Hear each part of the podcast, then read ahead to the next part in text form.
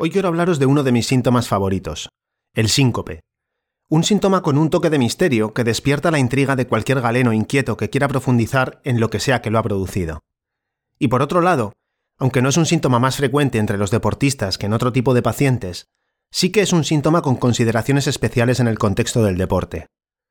Hoy vamos a desentrañar los pormenores del síncope en el paciente físicamente activo, a ver si consigo transmitiros mi entusiasmo.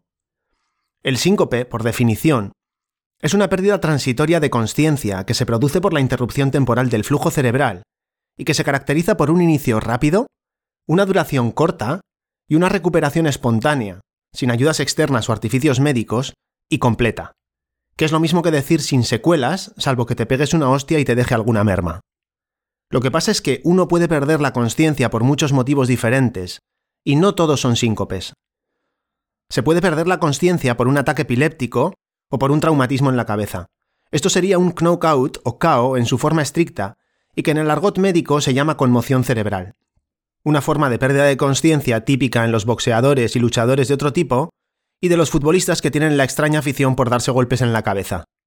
También puede ser un fenómeno conversivo en el contexto de lo que se conoce clásicamente como neurosis de ansiedad. A este truco de la mente le llamamos pseudosíncope o síncope psicógeno.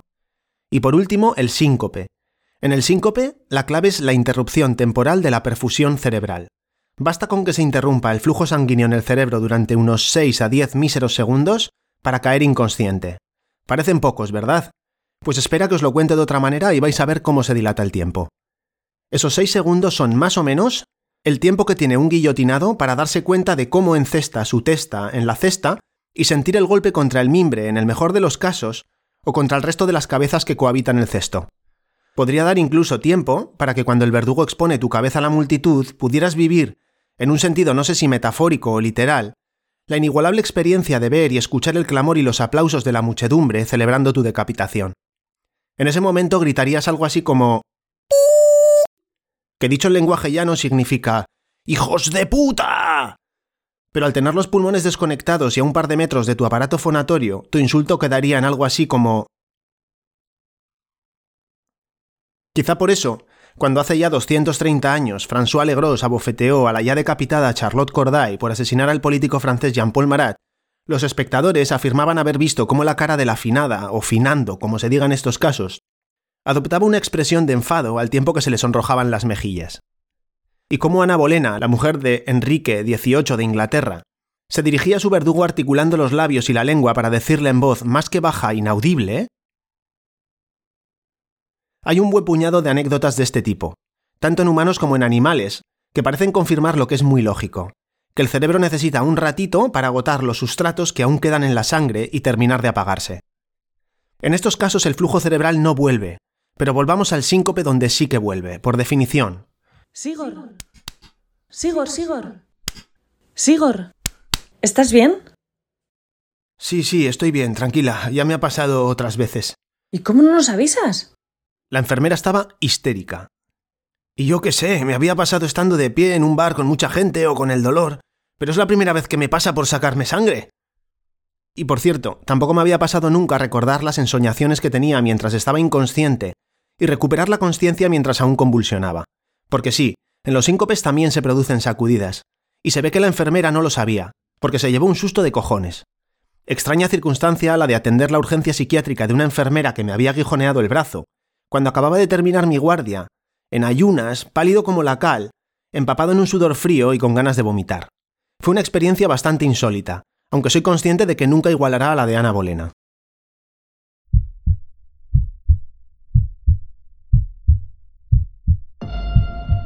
Soy Sigor Madaria y esto es La Atiendo, un lienzo en blanco donde me expreso libremente para contaros la cardiología desde mi punto de vista. Una cardiología un tanto irreverente que cuestiona el status quo para adaptarse a las peculiaridades de cada paciente y sin perder de vista en todo momento que existen dos formas de vivir más. Vivir más años y estar más vivo.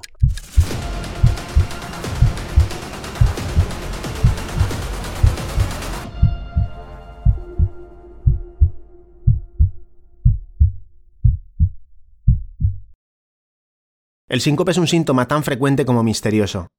Es frecuente porque casi la mitad de las personas experimentan un síncope a lo largo de la vida.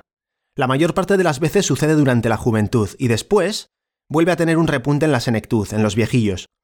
Y cuando hablamos de deportistas, al menos uno de cada 20, un 5%, ha tenido un síncope en los últimos 5 años. Y es misterioso porque no deja de ser una especie de apagón temporal de la conciencia. Conciencia en su segunda acepción de la RAE, cuando se refiere a la capacidad de algunos seres vivos de reconocer y de relacionarse con la realidad que les rodea. Una pérdida absoluta del control del propio cuerpo que yace inerte durante un lapso de tiempo y que puede obedecer a distintas causas o mecanismos. Y esto es muy inquietante, tanto para el que lo sufre como para los testigos y también para el médico que tiene que intentar averiguar qué es lo que ha sucedido exactamente. Lo más habitual es que el síncope suceda al margen de la actividad deportiva, pero a su vez, la actividad deportiva no deja de ser un condicionante muy importante de la naturaleza del síncope. Algunos suceden durante y otros inmediatamente después de hacer ejercicio, o incluso por haber hecho mucho ejercicio de forma regular.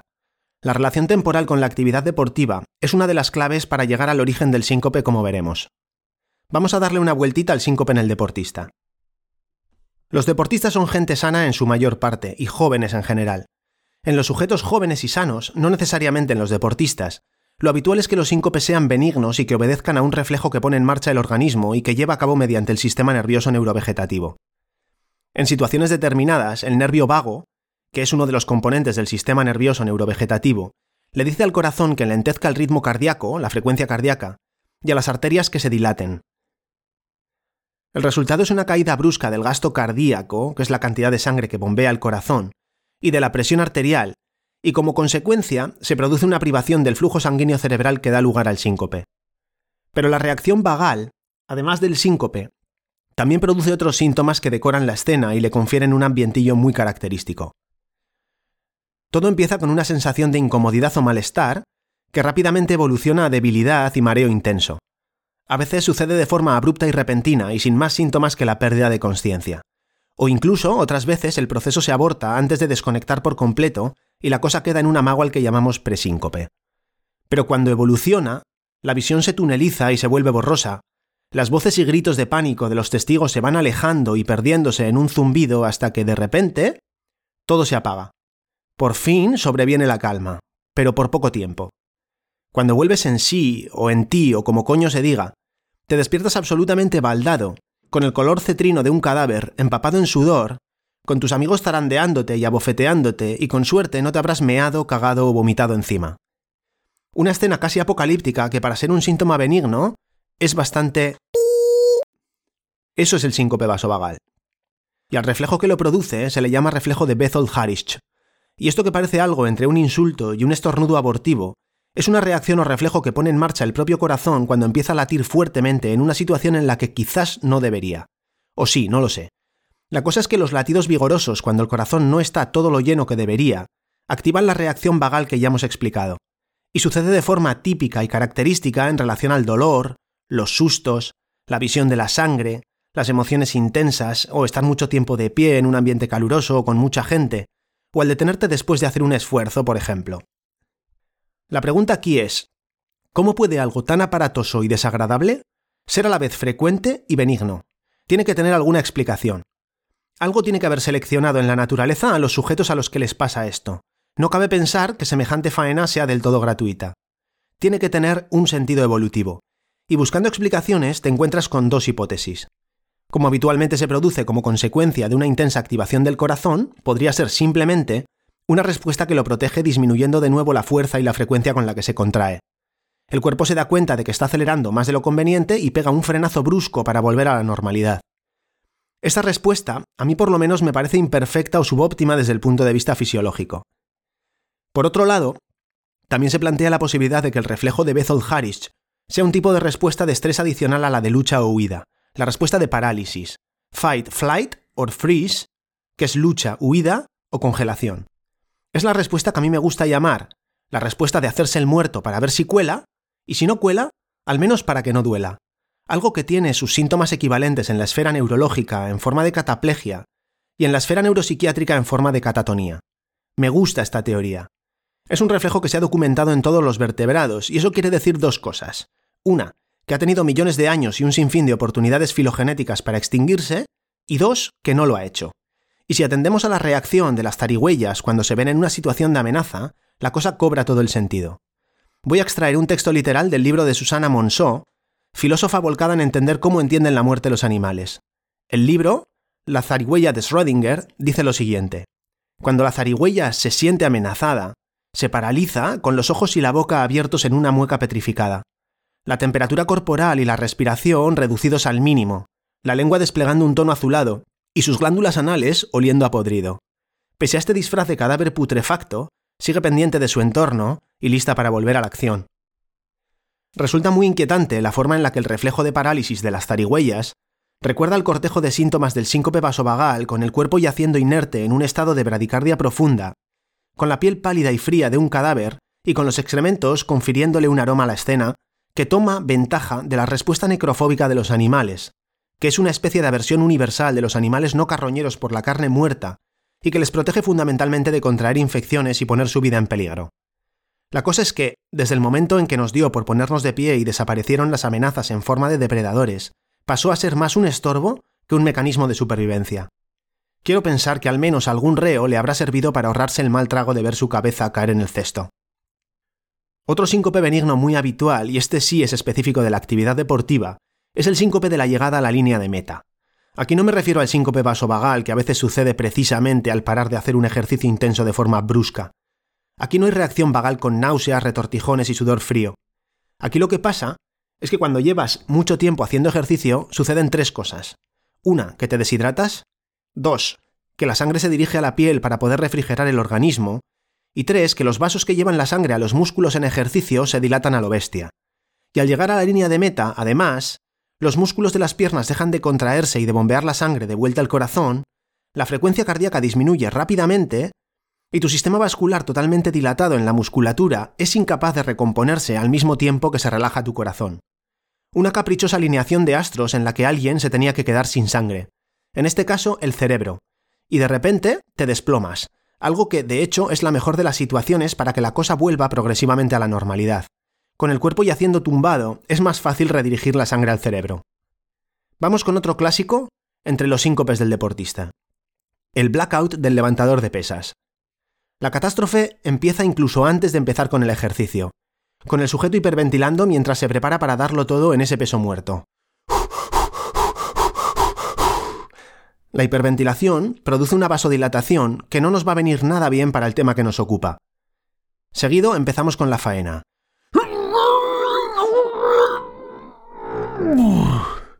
El aumento de la presión intratorácica que se produce durante el valsalva, el se opone al retorno de la sangre que viene desde las extremidades de vuelta al corazón.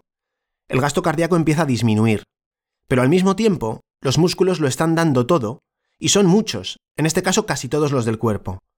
Estos músculos exprimen los vasos sanguíneos que los atraviesan, y este aumento de las resistencias en los músculos compensan de alguna manera la disminución del retorno venoso y del gasto cardíaco, y el cerebro por ahora va tirando con la sangre disponible. Pero de repente soltamos el peso y al mismo tiempo liberamos el valsalva. Y en algunos casos además nos encontraremos con un sistema arterial dilatado por la hiperventilación de antes del ejercicio. Intentad imaginar la caída tan brusca de presión dentro del tórax y en las arterias de los músculos que hacían fuerza, y de cómo esto produce un fenómeno de succión de la sangre que va a necesitar un tiempo para llegar al corazón derecho, atravesarlo, recorrer la circulación pulmonar y alcanzar el corazón izquierdo antes de ser bombeado en cantidad suficiente para que nuestra víctima favorita en el capítulo de hoy, el cerebro, pueda recibir de nuevo la sangre y pueda ni tan siquiera cagarse en tus padres antes de apagarse. Pero el cerebro es muy listo y una vez más pone en marcha su mecanismo preferido para devolverse la sangre que le corresponde. Tirarte al suelo. Hasta aquí los síncopes buenos. Más tarde veremos que bueno no es sinónimo de inofensivo, pero antes quiero que entendáis los otros síncopes, los síncopes malos, los síncopes que son en realidad muertes que se lo piensan dos veces y deciden darte otra oportunidad en el último momento. Los síncopes cardiogénicos son aquellos en los que la disminución del flujo cerebral se produce por la incapacidad del corazón para bombear la sangre, casi siempre por una arritmia maligna. Arritmias malignas sobre corazones enfermos o predispuestos que en determinadas circunstancias de esfuerzo, calor, deshidratación, etc., deciden darte un sustito, Existen arritmias tipo apagón por bloqueos en el sistema eléctrico del corazón.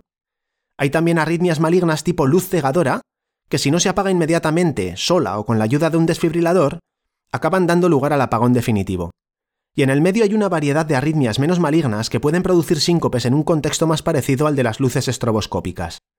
Aunque normalmente permiten mantener el nivel de conciencia, eventualmente uno puede tropezar como consecuencia del efecto lumínico y pegarse un castañazo. Las arritmias tipo apagón son los bloqueos. El corazón de repente deja de latir o empieza a latir menos veces. Y si no late lo que debiera, ya sabéis qué es lo que sigue. El cerebro exigiéndote que le devuelvas lo que le corresponde. Esto en realidad es extremadamente raro en sujetos jóvenes. Las arritmias tipo luz cegadora son arritmias malignas, que laten tan rápido y tan mal que no consiguen bombear la sangre. Estas son las arritmias típicas responsables de la práctica totalidad de las muertes súbitas de los deportistas y que revierten con la desfibrilación. Y las arritmias estroboscópicas son arritmias benignas que nos permiten bombear la sangre o ver lo suficiente para salir del paso sin altercados, pero que eventualmente pueden hacerte tropezar o perder el conocimiento porque producen una situación hemodinámica desfavorable en una situación de alta exigencia como lo es el ejercicio intenso. Vale, ahora ya entendéis la gracia del síncope. Lo mismo es una simple inocentada de tu amigo el cuerpo que la parca que te venía a visitar y al final se ha ido porque no ha encontrado un sitio para aparcar.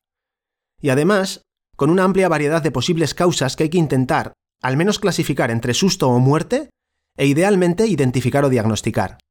O sea, ponerles nombre y apellidos. ¿Cómo hacemos para separar el grano de la paja y para intentar averiguar cuál ha sido el mecanismo exacto que ha dado lugar al síncope? Aunque no siempre es posible, intentar llegar a las causas del síncope es un proceso tremendamente estimulante desde el punto de vista clínico. Es como un juego de detectives en el que hay que recabar la mayor parte de la información posible para recrear las circunstancias exactas en las que tuvo lugar el síncope. Hay que intentar identificar los desencadenantes, otros síntomas que acompañan al síncope, la secuencia temporal de los síntomas, la versión de los testigos y las circunstancias ambientales, entre otras cosas.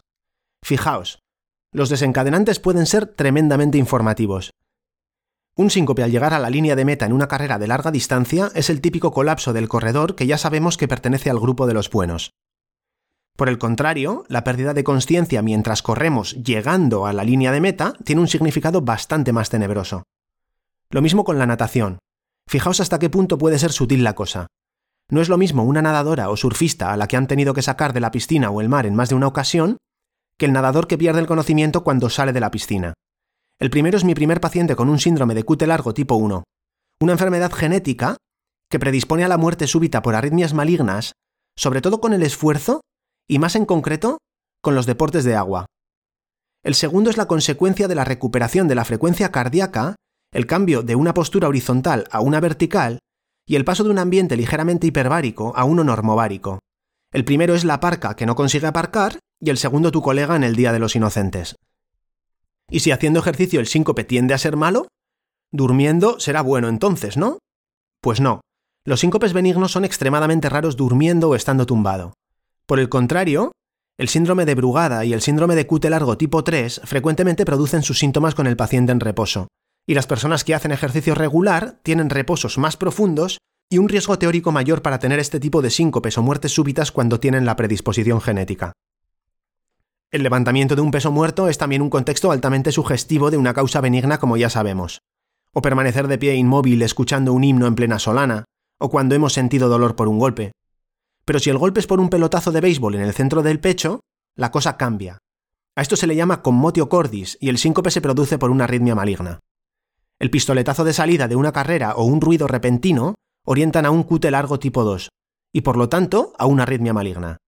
Fijaos que ya solo los desencadenantes pueden ser muy orientativos, pero también hay otros síntomas que nos sirven como pistas en nuestro cluedo clínico particular. El sudor, las náuseas y retortijones son típicos del síncope vasovagal como hemos dicho. Las palpitaciones rápidas antes o después del síncope orientan a una causa rítmica. A veces incluso sin notar palpitaciones, los registros de frecuencia cardíaca del pulsómetro pueden ser igual de informativos. El dolor en el pecho puede ser consecuencia de un infarto y por lo tanto de una posible arritmia maligna. Diferenciar las convulsiones del síncope y las de la epilepsia puede ser todo un reto, pero en la segunda, las sacudidas a menudo preceden a la pérdida de conciencia mientras que en el síncope la pérdida de conciencia es previa a las sacudidas, y éstas suelen durar bastante menos tiempo que en la epilepsia. Y si nos ponemos a rizar el rizo, la mordedura de la lengua, aunque es poco frecuente en el síncope, también se puede producir, pero a diferencia de la epilepsia que se produce en los laterales, En el síncope es más típica la mordedura de la punta de la lengua. Se pone sutil el cluedo, ¿que no? Recientemente he tenido el caso de un ciclista que perdió brevemente el conocimiento mientras pedaleaba en la bici. El fenómeno fue tan on-off y tan rápido que la propia inercia le mantuvo en la bici sin caerse. Aunque sea casi imperceptible, esta brusquedad con la que se produjo la desconexión es muy llamativa y hace pensar en algo maligno. Y además de los desencadenantes, síntomas colaterales y la brusquedad del síncope, la edad del paciente, el número de síncopes, los antecedentes familiares de enfermedades cardiológicas, el uso de algunos medicamentos, sobre todo los antihipertensivos, si hay pérdida de peso o si ha empezado a hacer ejercicio hace poco, etc., también orientan mucho sobre la naturaleza del síncope. A veces son incluso diagnósticos. Después vienen las pruebas que nos ayudan a completar el estudio y que elegiremos en función de la sospecha. Pero más pruebas de las necesarias solo generarían más confusión. Y a veces ni con esto llegamos a la causa última de la enfermedad, y tenemos que conformarnos sabiendo que el sujeto no parece tener enfermedades y que el síncope parece benigno. De todas formas, acordaos que teníamos un tema pendiente. Benigno no es sinónimo de inofensivo. Y con esto terminamos, con el riesgo por exposición o riesgo accidental. Hace ya algunos años me vino un chico a la consulta. Tenía bastante sobrepeso y le habían pautado un antihipertensivo porque había comenzado con tensiones altas. Quería saber si estaba en condiciones de empezar a hacer ejercicio para perder algo de peso. Le hablé de la dieta baja en hidratos de carbono y comprobamos que tenía el corazón en perfecto estado. Unos meses más tarde volvió a aparecer en la consulta con un informe del hospital en el que había tenido un síncope andando en bici y una buena colección de traumatismos. No recuerdo con exactitud los detalles del caso, pero sí la moraleja. Cuando una persona pierde muchos kilos, empieza a hacer ejercicio y restringe los hidratos de carbono, la tensión arterial desciende, y mucho, y hay que anticiparse a ello y suspender los antihipertensivos antes de que, después de subir un puerto, dejes de pedalear, y lo mismo que en la línea de meta de las carreras de larga distancia, pero cuesta abajo y a toda hostia, la vasodilatación y la bradicardia de la recuperación conspiren junto con el antihipertensivo que te sobra para hacerte perder el conocimiento y el control de la bici antes de estamparte contra un árbol, por ejemplo. ¿Os acordáis del ciclista con ese síncope tan breve que consiguió mantenerse en la bicicleta? Aquello era un bloqueo auriculoventricular, una arritmia de las de tipo apagón, y aunque en su caso fue algo circunstancial y que parece haberse resuelto en la actualidad, es un tipo de arritmia maligna que no tuvo consecuencias, ni por la propia arritmia ni por el accidente. Por el contrario, el síncope de nuestro último protagonista es un síncope de los benignos con consecuencias muy negativas que podrían incluso haber sido peores. El riesgo de exposición hace referencia al riesgo de estamparte o ahogarte, y es algo a considerar en los deportes que implican velocidad, en los deportes que se realizan en alturas y en los deportes acuáticos. También en los deportes en los que podríamos tener un peso encima del cuerpo o con mucho hierro alrededor. Teclead en YouTube Pass Out o Blackout y Weightlifting y seréis testigos de muchas averías y tantos otros ejemplos de buena suerte. Esto nos hace pensar que muchos de los accidentes de montaña y en la carretera pueden ser en realidad un síncope o una muerte súbita, que aparentan ser una muerte accidental. ¿Cuántos ahogados, accidentes de coche o de montaña serían de hecho un síncope? me parece que nos vamos a quedar sin saberlo. Pero cuando preguntas por accidentes en familiares a los pacientes con un síndrome de QT largo, por ejemplo, a veces te llevas sorpresas. Y ojito cuando hay terceros implicados como un copiloto en una carrera automovilística o un compañero de cordada en la escalada. Yo de joven habituaba a tener síncopes con una relativa frecuencia, alguna vez con el dolor. Recuerdo un día en el que bajaba de un monte en Pirineos y me hice daño. Creo que metí el tobillo entre unas piedras. No llegué a perder el conocimiento por completo, pero sí que me indispuso hasta el punto de que me tuve que buscar un espacio para tumbarme hasta que se me pasara. Recuerdo otro día también en el cono de deyección de un corredor, con una pendiente de unos 45 grados en nieve dura, que es lo suficiente para no asegurarte con una cuerda, pero también para no despistarte ni un poquito si no quieres acabar 300 metros más abajo estampado contra alguna roca. Pues me cayó una piedrita del tamaño de una almendra en la tuberosidad tibial.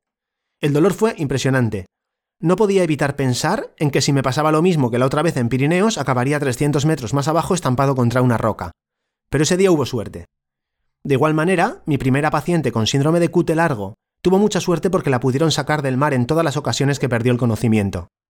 Para evitar este tipo de sustos, es importante un correcto diagnóstico que permita identificar los casos graves y gestionar el riesgo asociado a la pérdida de control, evitando la exposición a la velocidad, la altitud, la inmersión y con los elementos de seguridad y supervisión adecuados para trabajar con pesos por encima del cuerpo.